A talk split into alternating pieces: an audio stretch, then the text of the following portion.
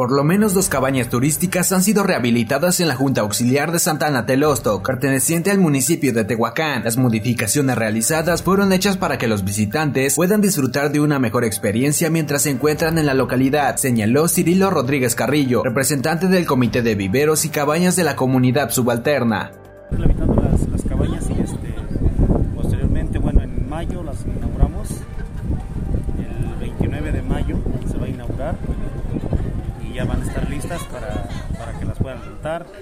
Vengan y también la mezcalera, también para ese día ya va el mezcal.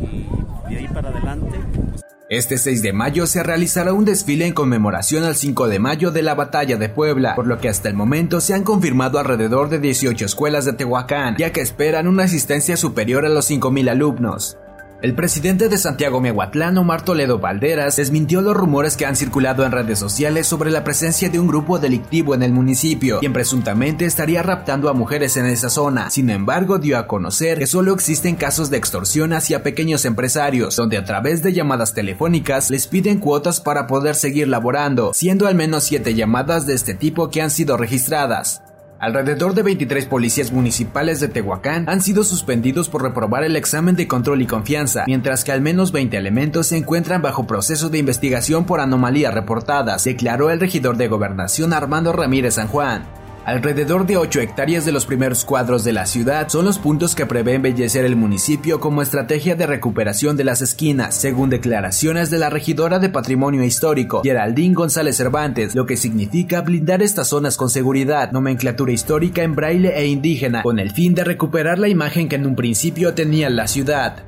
Autorizarnos la recuperación de las esquinas de Tehuacán, emblemáticas, por ejemplo, donde está el Hotel México, queremos que esa esquina donde descansa prácticamente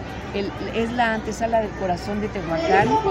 pueda darle una excelente imagen un hombre de aproximadamente 45 años de edad murió al ser aplastado por un tráiler que logró darse a la fuga. El trágico accidente fue registrado a las 7.10 horas de este viernes sobre la avenida de las Américas y 38 Poniente a la altura de la Y de Peñafiel. Técnicos en urgencias médicas fueron quienes notificaron el deceso del sujeto, el cual hasta el momento se encuentra en calidad de desconocido. Con fractura en clavícula y golpes en varias partes del cuerpo, resultó un motociclista tras ser impactado por una camioneta que le realizó corte de circulación. Los hechos ocurrieron a las 9.05 horas de este viernes, sobre la avenida Francisco y Madero y 8 Norte, lugar donde arribaron paramédicos de Cruz Roja, quienes lo trasladaron a una clínica particular. Una veladora en un altar aparentemente fue lo que provocó el incendio en el interior de un domicilio. El siniestro fue registrado alrededor de las 21 horas de ayer sobre la calle Jade del fraccionamiento residencial San Lorenzo, lugar donde vecinos y el presidente de dicho fraccionamiento tuvieron que romper las ventanas para poder ingresar al inmueble y combatir el fuego con apoyo de cubetas de agua, pues consumía ya algunos muebles.